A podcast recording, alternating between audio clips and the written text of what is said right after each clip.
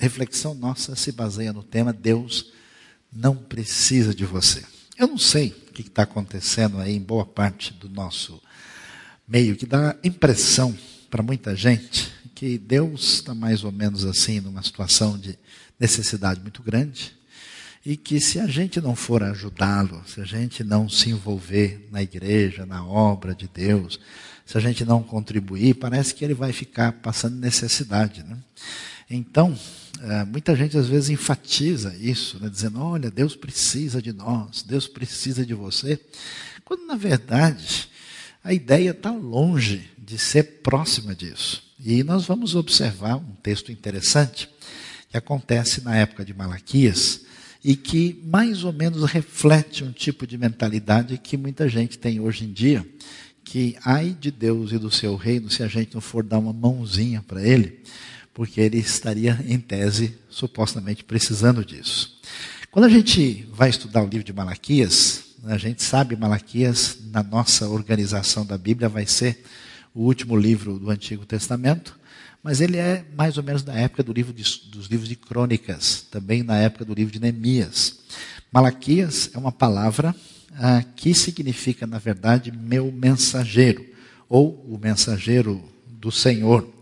Alguns acham que pode ser que Malaquias seja mesmo o nome do profeta. Teve alguns estudiosos que chegaram a sugerir que talvez Esdras, que é a pessoa importante desse período, você vai se lembrar que Esdras volta com o segundo grupo uh, de judeus que vai retornar para uh, Judá e Jerusalém, depois de ficar na Babilônia, Esdras volta no ano 458. Talvez, alguns imaginam que seria ele o autor. Malaquias é contemporâneo de Esdras, Neemias, aí na época do retorno ah, do exílio, no segundo momento, e o livro é escrito mais ou menos entre 430 e 420 a.C. Malaquias vai enfatizar muito esse amor incrível, incondicional, imutável de Deus para o seu povo, mas ele vai ah, ter que enfrentar uma atitude assim de desprezo, de desdém eh, da parte dos sacerdotes pela própria lei e o descaso do povo para com Deus. Então preste bem atenção, cada livro da Bíblia é escrito no momento onde está acontecendo algum tipo de circunstância. Se a gente não entende essa circunstância, esse ambiente, não entende a razão de ser da mensagem. Os livros proféticos, antes do povo ir para o exílio da Babilônia, eles têm um perfil, depois é bem diferente. Porque o problema agora não é idolatria, o problema agora não é ah, uma atitude de tentar misturar ah, os cultos pagãos com a fé ah, que Deus revelou a Israel, a, a questão agora é outra, é uma atitude de desinteresse, é uma atitude de descaso. Ele vai criticar a prática do divórcio. Muitos judeus da época estavam abandonando a esposa para se casar com mulher pagã é, que praticava idolatria. Por isso que é tão forte a palavra de eh, Malaquias nesse sentido. O profeta vai censurar o povo que não queria contribuir com a obra de Deus, nem dízimos, nem ofertas, e ele vai mostrar essa atitude de desinteresse, de relaxo, mas aqui Malaquias vai prosseguir, vai falar sobre a profecia futura do sol da justiça, vai falar do mensageiro da aliança que havia de chegar, e também que o juízo divino viria mais tarde e quando o juízo chegasse, o justo seria recompensado e o ímpio receberia punição. Ele vai, no final, reforçar que o povo deve observar as leis dadas a Israel por Moisés e promete a vinda do Messias e do seu precursor, que é apresentado como Elias. Malaquias termina com três pontinhos, né? Falando que o profeta Elias virá. E quando João Batista chega, vamos lembrar, né, no Novo Testamento, ele vem no espírito e no poder de Elias. Na frase de Mateus, Elias já veio, Jesus vai falar para os religiosos na época, e exatamente essa declaração conclui o Antigo Testamento, fechando aí a época do nosso ah, amigo Malaquias. Malaquias vai ser aí um protagonista de Deus na época do grande império persa. Está vendo aquele pedaço rosa pequeno ali? Aquilo é a Pérsia original dá uma olhada né, na expansão em várias etapas até chegar ao ponto máximo, quando a Pérsia vai dominar até as terras gregas, dominar o Egito e vai ser um dos maiores impérios da época. Na época, a Pérsia domina a região de Israel,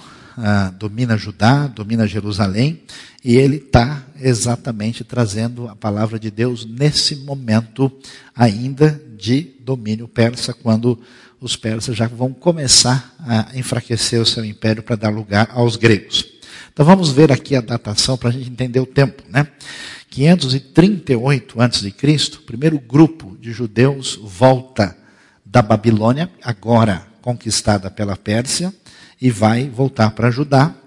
E em 520 aparecem as profecias de Ageu e Zacarias. Aliás, começam no mês de agosto, está muito claro no livro, aí nos livros que antecedem Malaquias.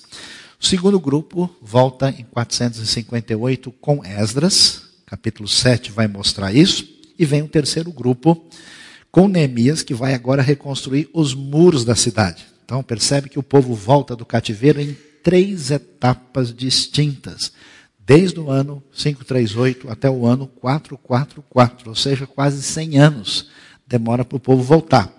Nesse período de desfecho aí do Antigo Testamento, ah, nessa época próxima de Neemias, é que as profecias de Malaquias vão acontecer por volta de 420, 425, e aí nós temos 400 anos quando não surge nenhum outro livro inspirado no Antigo Testamento, que a gente chama de período interbíblico, uh, período de silêncio, que vai de Malaquias a João Batista, e aí, sim, a vinda do Messias, Jesus, permite que a gente entenda isso dentro do eixo do tempo.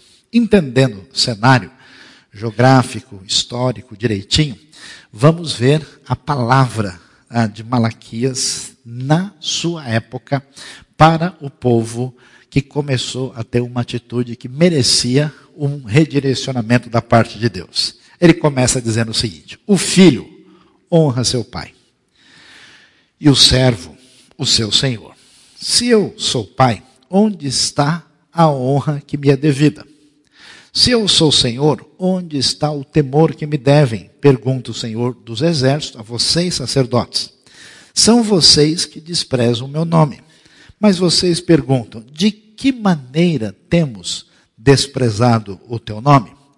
A resposta, trazendo comida impura ao meu altar. E mesmo assim, ainda perguntam: de que maneira te desonramos? Ao dizerem que a mesa do Senhor é desprezível. Vamos entender o que, que acontece aqui. Nós fazemos tudo o que a gente faz na vida, em grande parte, em função da necessidade, em função ah, da relação que, a gente, que aquilo tem com a nossa vida e com o nosso coração. Né? Nós temos aí uma empolgação, ah, tudo tem que ter uma certa adrenalina. Ah, mas, muitas vezes, na nossa vida, a gente acaba fazendo coisas muito valiosas, importantes, e permite que isso entre num processo rotineiro. Esse processo rotineiro, que transforma a realidade numa mesmice e que é um, um efeito meio que psicológico e pessoal, vai atrapalhar a vida de muita gente quando tantas coisas valiosas, preciosas e importantes acabam perdendo o seu valor e o seu brilho.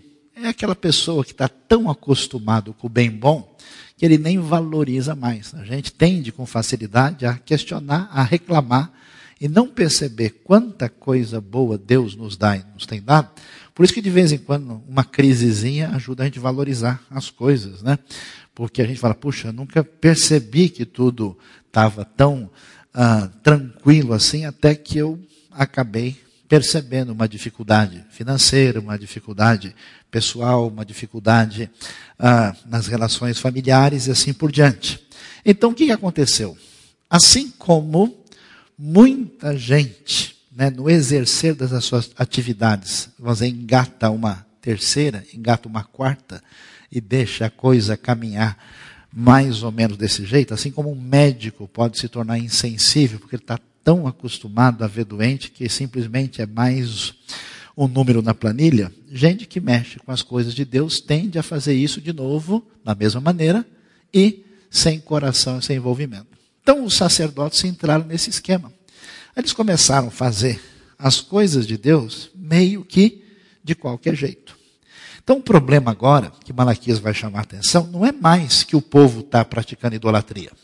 Não é que o povo está querendo misturar o culto dos cananeus com a fé que Deus revelou a Israel. Não, agora eles não estão indo atrás dos outros deuses. Depois de um bom tempo na Babilônia, eles entenderam que não é esse o caminho. Mas agora não. Agora, na hora de trazer o sacrifício, que era a maneira como se honrava e se agradecia a Deus na época, eles vão trazer e trazem de qualquer jeito. Traz bicho sujo para oferecer a Deus. Apresenta uma atitude de uh, rejeição, descaso e até de desprezo por aquilo que o texto chama de a mesa do Senhor. E olha que coisa complicada. Na hora de trazerem animais cegos para sacrificar, vocês não veem mal algum. Na hora de trazer animais aleijados e doentes como oferta, também não vem mal algum. Tentem oferecê-los de presente ao governador. Será que ele se agradará de vocês? Será que os atenderá? Pergunta o Senhor dos Exércitos. Então, Malaquias vai chamar atenção para a realidade de que na adoração oferecida a Deus, no culto dedicado a Deus, que vamos dizer simboliza a maneira como a gente estima e valoriza a Deus de verdade na nossa vida, que tipo de atitude nós temos. E o que estava acontecendo é o seguinte: bom, tem que oferecer alguma coisa a Deus. Bom, vê o bicho que vai morrer aí, ó, é, que está meio mal mesmo, entrega lá. Ah, vamos fazer uma entrega de coisas para a igreja? Vamos. Então, o que a gente vai jogar fora? O lixeiro não passou essa semana? Manda lá para a igreja para a gente dar né, de ajuda para alguém. Aí eu vou entregar a minha oferta a Deus. Bom, eu já cobri todos os gastos. O que, que sobrou aí? Então dá um pouco lá, porque a igreja está precisando. Deus está com uma necessidade tão grande, então empurra lá, manda lá uns 100 reais, lá quem sabe quebra o galho de alguém. E essa atitude, que envolve muito mais do que sacrifício, mas como é que a nossa mente, a nossa capacidade de aprender, de entender que ainda está funcionando, que depois de um tempo não vai funcionar mais. Como é que ela é gasta para honra e para a glória de Deus? Os nossos dons e os nossos talentos. Né? Eu fico às vezes chateado quando eu vejo a atitude de certas pessoas. Quando envolve alguma coisa que é diversão, que é ganho próprio, dinheiro, quando é alguma coisa que vai de alguma maneira trazer uma possível gratificação imediata, a atitude da pessoa é de imediatamente ele se dispõe, ele vai. Quando envolve o reino de Deus, vai que vai. Na hora que der, a gente vê, quando sobrar um tempo, se for possível, se não chover, e se chover também. Aí a pessoa vai dando uma embaçada geral, mostrando de fato qual é o grau de prioridade que Deus tem na vida da pessoa. E preste atenção: nunca, nunca a gente vai ter condições sem decisão e sem priorização pessoal de dar a Deus, na prática, o lugar primeiro da nossa vida. Eu conversei nos últimos dias com uma pessoa de quase 86 anos de idade. E aí ele foi contando a sua vida, a gente conversou bastante, e no fim eu falei, como é que está a sua situação com Deus? Ele falou, sabe como é que é, né?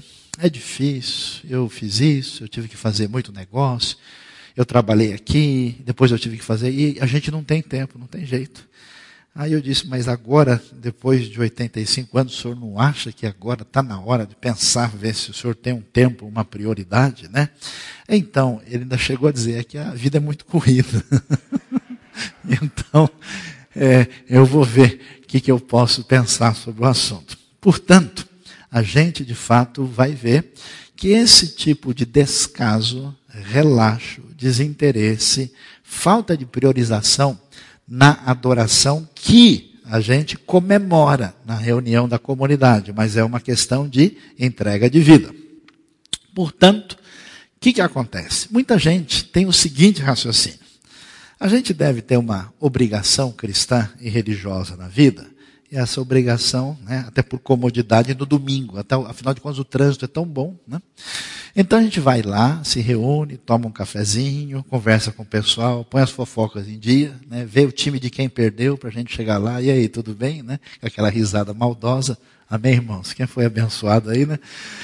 Conversa sobre o assunto e depois né, vai lá e vive a nossa vida no dia a dia, pagando, entre aspas, a penitência do final de semana longe, longe daquilo que tem a ver com o que a palavra de Deus nos ensina.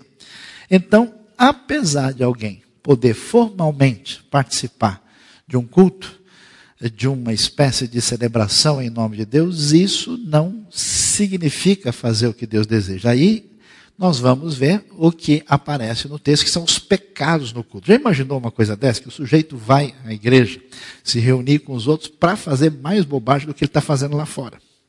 Então, os pecados no culto aparecem aqui. Primeiro, ingratidão. O que é ingratidão? É a capacidade de desprezar as bênçãos que a gente tem na vida e fazer de conta que Deus não tem qualquer relação com isso e viver a nossa vida com uma cara aborrecida, sempre querendo mais e reclamando do que tem, sem parar para perceber quanta coisa boa Deus tem feito e tem dado à nossa vida.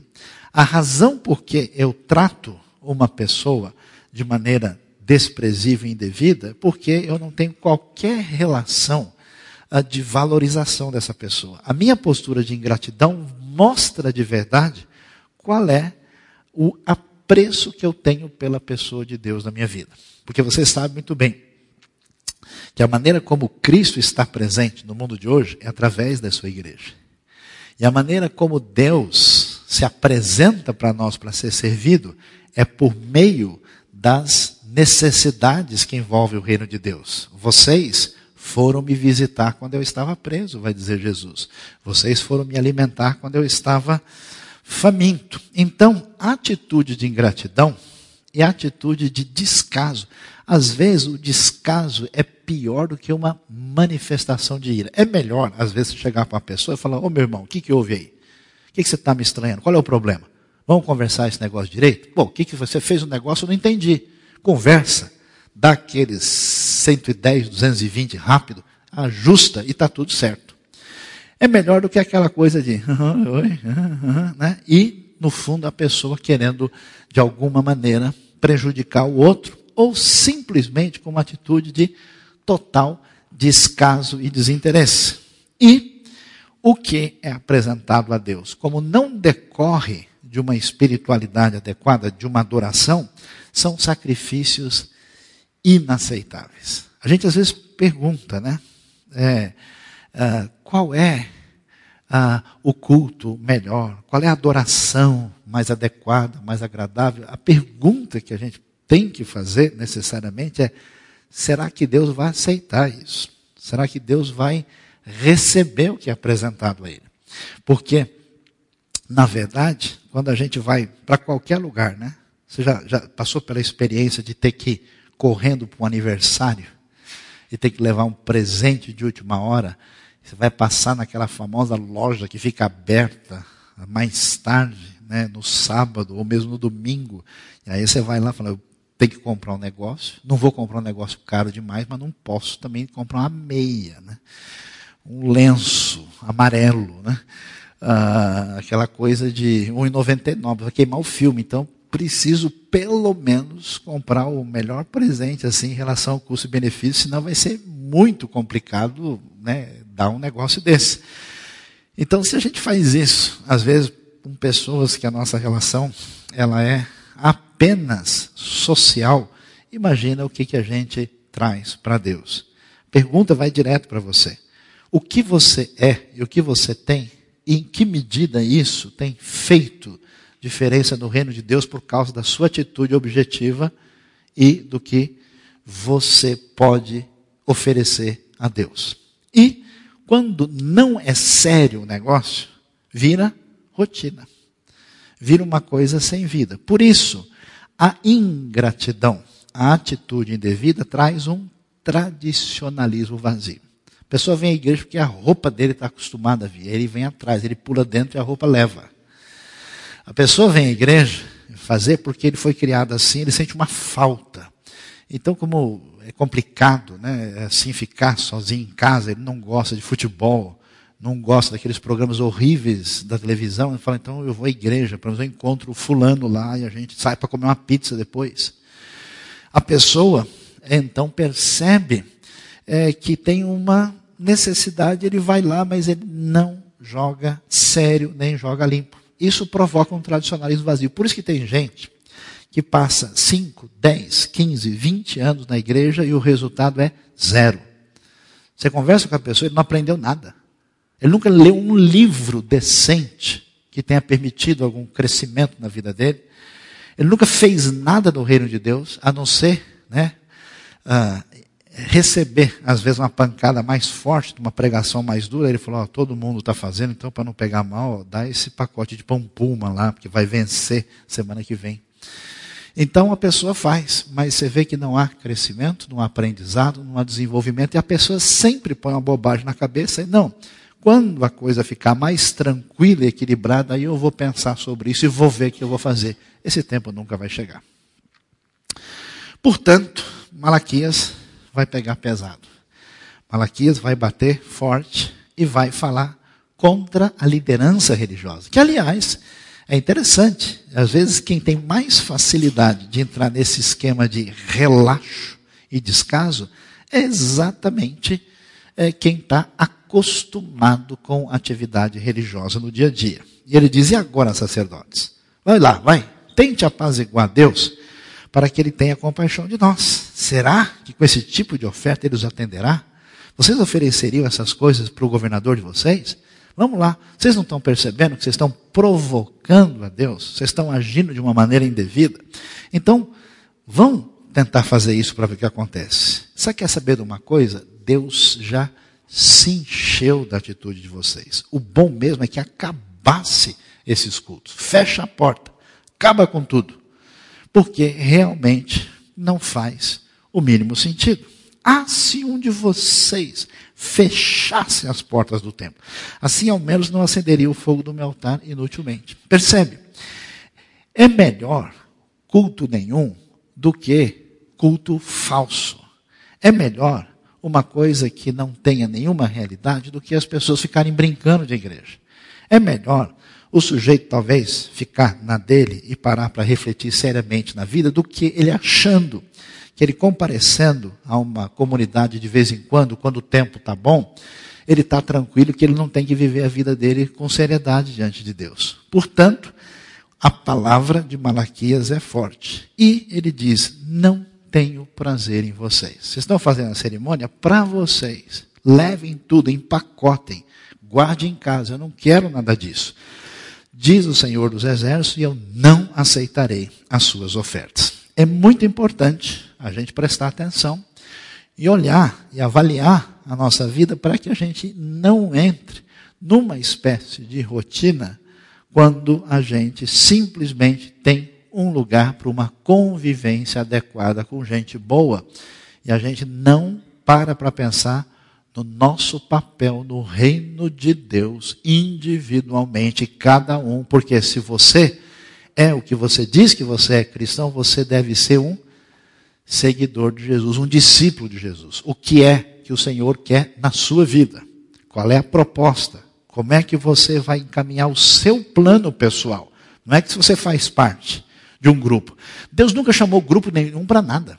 Não existe nenhuma palavra na Bíblia, então Deus chamou o grupo dos anciãos, então a palavra do Senhor veio aos todos os apóstolos, irmãos. Não, Deus falava com pessoas, indivíduos. Fulano, você tem um papel no meu reino. Eu estou chamando você. Você tem um papel no reino de Deus. Você tem o seu lugar. Então, nesse sentido, os equívocos que a gente pode ter. Ah, vamos fazer as coisas, porque Deus está precisando. Imagina se a gente não fizer culto, Deus vai ficar, poxa, eu estou com tédio aqui, né? não pega Sky nem Netflix aqui no céu, eu não tenho nada para ver. Né? Daqui dá para assistir vários cultos, o pessoal não está fazendo, Estou meio assim, vou que ficar uh, dominó da trindade hoje, porque não tem nada para fazer. Né? Já criei tanta coisa, está tudo funcionando tão bem. Né? De vez em quando, uma tempestadezinha assim, para né, criar um clima né, lá embaixo. Mas o pessoal precisava melhorar a performance. Deus precisa do nosso culto? Ah, é? Ele disse por meio de Malaquias, pessoal, rua, esquecem eu não estou interessado nesse tipo de culto para você fazer de conta. Deus depende do seu povo. Ah, sim. Se a gente fizer, vai acontecer. Ah, é? Se você não fizer, Deus levanta outros. Toda vez que o povo fechou o coração para Deus, Deus não ficou aborrecido. Tantas pessoas, tantos grupos, historicamente você vai ver quantas vezes uma comunidade, um grupo, se sentiu protagonista da história de alguma maneira, fechou o coração e foi cuidar da sua própria vida, perdeu noção da sua limitação, da sua fragilidade, do seu senso de comunidade, de serviço, ok, Deus levanta outros. Deus não está ah, obrigado a entrar no esquema de ninguém porque Ele é Deus. Deus depende do seu povo? Não depende. Se todo mundo pisar na bola e ir atrás, Deus, com seu poder, vai levantar pessoas conforme a sua graça, o seu, a sua ação poderosa. E que é o seguinte: a gente vai lá. Eu tenho encontrado esse tipo de raciocínio. Gente que vai passar na vida por todos os percalços que as pessoas normais passam. Todo mundo fica doente, todo mundo tem dificuldades pessoais, todo mundo tem conflitos, todo mundo vive a realidade da nossa finitude. E a Bíblia não nos diz que Deus vai nos impedir de passar disso. Deus não nos guarda da tribulação, mas na tribulação. É interessante que a história de Israel é uma tribulação atrás da outra, parece uma ironia. A história da igreja primitiva é um problema atrás do outro. Chega a ser engraçado, né? Deus Todo-Poderoso Criador dos céus e da terra, ressuscitou Jesus dos mortos, fez tudo o que fez. Aí vem uma pedra na cabeça de Estevão, Deus podia soprar. Mas não, a pedra pegou, Estevão morreu. Tiago morreu ao fio da espada. Os discípulos passaram por perseguição. Por que, que Deus não impede? Deus sabe o que está acontecendo e ele entende muito bem de tudo que se passa. Portanto, a ideia de muitas pessoas é o seguinte: como eu vou seguir a Jesus de longe? Eu sou primo do Nicodemos, no máximo encontro com ele de noite, troco umas ideias, faço umas perguntas, mas eu vou lá marcar o ponto. E aí, ó, não vai ter problema lá em casa, entendeu? A água até vai faltar menos, vai ter menos reacionamento, vai ter menos dificuldade, né? A minha a aplicação vai render um pouco mais, porque eu dei duas ofertas no mês passado, e a pessoa vai assim, eu percebo gente que quando enfrenta as coisas mais comuns da vida de todo mundo, pastor, se Deus existe, se Ele está no controle, por que, que meu pneu furou essa semana? Por que aconteceu isso? Né? Como é que isso explica? Eu não consigo entender. Né? Mas quando o filho dele passa no vestibular, ele não fala: se eu sou pecador, sou mau, tenho problemas na vida e nunca fui grato o suficiente, por que Deus me deu essa bênção? Eu não entendo, só tem que me explicar. Aí ninguém tem dúvida, está tudo resolvido. Deus deve ser entendido como Deus e ninguém deve imaginar que a sua pretensa religiosidade vem ser garantia de desejos pessoais realizados. E é interessante, o pessoal fazendo pouco de Deus. Aliás, eu não vou ler o Malaquias todo para vocês não ficarem chateados comigo. Vou até me proteger aqui. Porque mais para frente, se você for ler capítulo 2, capítulo 3, o pessoal oferecia sacrifício para Deus sujo de excremento. Aí o profeta falou: Deus vai mandar esfregar na cara de vocês. É assim, é um, é um capítulo pouco parisiense, assim, não tem nenhuma, nenhuma etiqueta, assim, é um capítulo bem do contexto mesmo do ambiente da época, daquela sociedade bastante ainda pastoril. E aí o pessoal achando que pode fazer qualquer coisa, e a palavra de Malaquias, esse é o versículo que vocês vão levar para casa para refletir hoje. Deus diz: Olha, pessoal, vocês acham mesmo que só vocês são os reis do pedaço? Vocês acham que se vocês não trouxerem sacrifício e oferta para mim no templo, eu vou ficar chateado? Vocês acham que eu dependo de vocês? Quer saber a verdade? Ó, do Oriente ao Ocidente, grande é o meu nome entre as nações. Em toda parte, incenso é queimado e ofertas puras são trazidas ao meu nome. Porque grande é o meu nome entre as nações, diz o Senhor dos Exércitos. É possível, já que nessa época o povo tinha sido espalhado em vários lugares, é possível que Malaquias esteja dizendo o seguinte: vocês que estão aqui em Jerusalém, estão trazendo coisa no templo, vocês acham que eu dependo disso? Eu tenho muitos que seguem a lei, que pertencem ao povo, que estão espalhados em toda parte e que estão me servindo, porque você está num contexto de Antigo Testamento. Ou ele até está dizendo uma coisa mais complicada ainda na época. Ele está dizendo: escuta, há pessoas de outros povos que estão começando a conhecer esse Deus verdadeiro, eles estão interessados nisso e eles estão oferecendo incenso, estão procurando a Deus e vocês acham que eu vou depender desse cultinho meia boca de vocês que vocês fazem as coisas por rotina, por obrigação? Eu não dependo de nada disso, eu não preciso de vocês, porque grande é o meu nome entre as nações. Eu fico às vezes assustado, porque o problema do mundo de hoje, sinceramente, não é perseguição da igreja, na minha opinião. O problema do mundo de hoje nem é principalmente, principalmente, problema doutrinário. O problema do mundo de hoje não é nem principalmente as necessidades do reino, mas é o descaso, o relaxo, a vida irresponsável que a grande maioria dos cristãos do mundo livre tem de viver uma vida seguinte, ó, eu leio um capítulo na Bíblia na semana, eu vou na igreja no domingo, e isso é ser discípulo de Jesus. Onde é que você encontrou essa ideia na Bíblia? O envolvimento em seguir Jesus, fazer parte de uma igreja evangélica, sim, você faz isso. Mas isso é muito pouco em relação à proposta do cristianismo do Novo Testamento. É uma proposta de ser discípulo. Ser discípulo não é ser um aluno. Um aluno entende, ah, entendi, legal.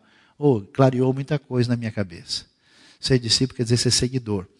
É estar envolvido no projeto que envolve a ampliação do reino de Deus. E a grande questão é a seguinte: você não quer, Deus vai levantar a gente. Vai levantar a gente, como tem alguém que está comigo aqui, tem visto nos interiores de lugares distantes, de países longes, longe, que estão lá no interior da Ásia, da África, de outra parte, que você senta para dar um estudo bíblico o pessoal, o pessoal não come, nem vai no banheiro, fica oito horas aprendendo e querendo se envolver no reino. Gente que tem sonho de ir para lugares onde não há nenhuma liberdade da fé, porque é discípulo de Jesus. Se o pessoal tem outras prioridades, tem outras coisas que marcam a sua semana como coisas das quais a gente não pode abrir mão, concentre-se nelas. Mas isso não tem nada a ver com a proposta de ser discípulo. Por isso Deus está bravo. E Deus pega pesado com eles. Mas vocês o profanaram ao dizerem que a mesa do Senhor é imunda e que a sua comida é desprezível. E ainda dizem, que canseira. Estão cansados. E riem dela com desprezo, diz o Senhor dos Exércitos. Quando vocês trazem animais, olha, olha só, doideira. Você acha que hoje nós temos problema? trazem animais roubados. O cara roubava para dar de oferta. Né? Vou pegar lá do vizinho. É mais fácil, né? Aleijados e doentes, e os oferecem sacrifício, deveria eu aceitá-los de suas mãos? Pergunta o Senhor. Aí a palavra altamente educada, né? cheia de polidez do Malaquias é: Maldito seja o enganador que tendo no rebanho um macho sem defeito, promete oferecer e depois sacrifica, para mim um animal defeituoso. Eu vou lá ter prejuízo? Manda isso aí para Deus. Diz o Senhor dos Exércitos, pois eu sou um grande rei e de novo, e o meu nome é temido entre as nações. Eu acho tão interessante como muita gente tem a cabeça tão pequenininha que ele acha realmente que o reino de Deus é a sua experiência imediata. De vez em quando alguém pergunta para mim, pastor, o que você acha da igreja de hoje? Que igreja? A igreja de Cristo em Uganda? A igreja que cresce na Indonésia? A igreja que está atuando na Itália, na Mongólia? A igreja do interior do Pará? A igreja é que ele vê todo dia. Aquilo é a igreja de Cristo. Ele acha realmente que Deus está limitado dentro do ambiente da percepção dele. Ah, porque hoje em dia é assim. Hoje em dia é assim onde? Vocês sabem que hoje vocês vão descansar durante a semana da semana corrida, vocês vão comer um bom almoço. Hoje, enquanto você descansa, recupera energia, calcula-se que de 50 a 70 mil pessoas vão entrar no reino de Deus. Porque vão ouvir a mensagem do Evangelho e serão alcançados. Aliás, mais, porque 50 a 70 mil é a média diária no mundo. Domingo, com certeza, esse número é muito maior. Porque Deus é o rei entre as nações. Portanto, Deus, meu amigo, fique tranquilo. Está cansado? Não quer servir? Não quer adorar? Tem preguiça de cantar? Deus tem adoração garantida. Ele não precisa de você. Vai embora. Arruma mala. Suma. Vai procurar a tua turma. Não tem problema. Deus está de boa, Ele tem gente suficiente. Tanto é que Deus está tão tranquilo, porque a lista da galera que adora Deus, que vai se envolver com isso, no tempo presente ou no futuro, é incrível. Quer ver como Deus está garantido? Que Ele não precisa da ajuda de ninguém? Dá uma olhada. Neemias 9,6.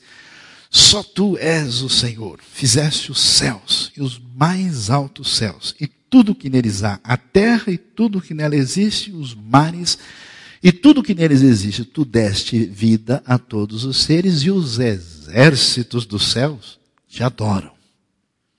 Regozije-se os céus e exulte a terra, ressoe o mar e tudo que nele existe.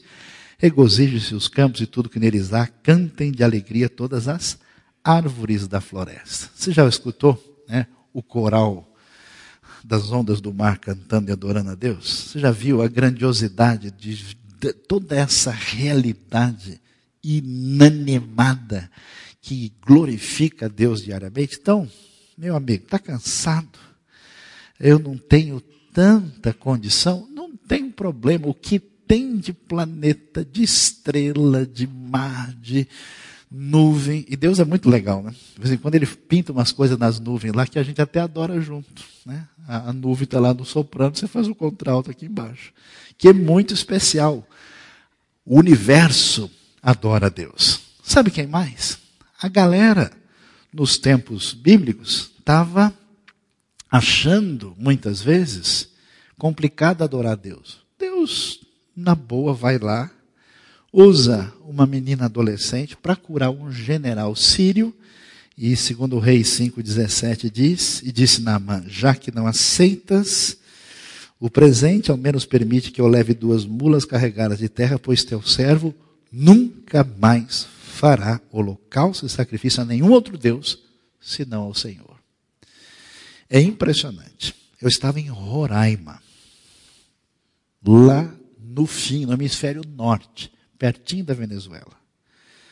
Aí eu recebi a visita de seis índios de uma tribo do norte de Roraima.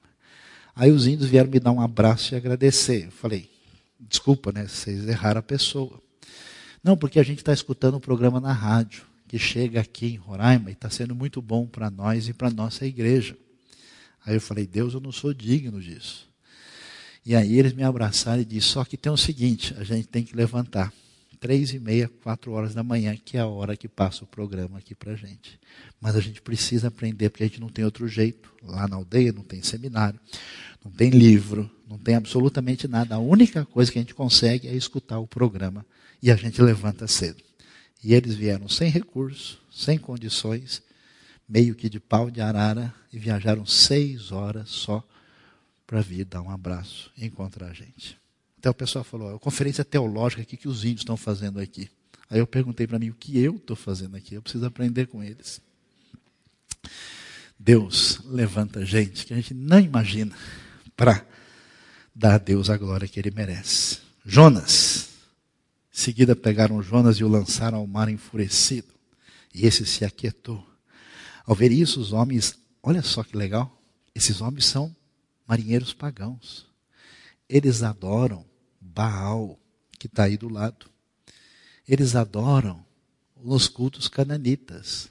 O Jonas está dando problema, o povo não está escutando. Deus arruma uns caras de Baal para tocar no culto dele, na boa. Eles adoraram o Senhor com temor, oferecendo-lhe sacrifício, e duvido que foi com bicho roubado, fazendo-lhes votos. Quem são os caras mais complicados do mundo? Ah, os barra bravas lá de Buenos Aires. Não. A outra torcida, não vou dizer o nome agora, senão a gente não termina aqui hoje. O pessoal de Nínive, capital da Síria. Os ninivitas creram em Deus, proclamaram um jejum. E todos eles, do maior ao menor, vestiram-se de pano de saco. Ah, o povo de Deus está pegando mole? Deus faz um culto na Síria. Levanta a galera lá, não seja por isso. Se você acha pouco, Deus tem um esquema de uh, zoológico in worship. Grande show dos animais. Dessa vez não é foca mestrada, nada, é um outro lance. Olha só que legal, é bonito isso. Os animais do campo me honrarão, os chacais e as corujas porque fornecerei água no deserto e riachos no ermo, para dar de beber ao meu povo, meu escolhido. A ideia né, de que os animais, a beleza da criação, os bichos fazem parte daqueles que adoram a Deus. Aí o texto bíblico começa a ir além do que a gente imagina. Todo mundo sabia que os piores inimigos de Israel, do povo de Deus, eram os egípcios e os assírios, na época de Isaías. As duas grandes. Olha o que o texto vai dizer, prometendo o futuro, aquilo que Deus vai construir. Assim o Senhor se dará a conhecer aos egípcios, naquele dia eles saberão quem é o Senhor. A ele prestarão culto com sacrifícios e ofertas de cereal, farão votos ao Senhor e os cumprirão.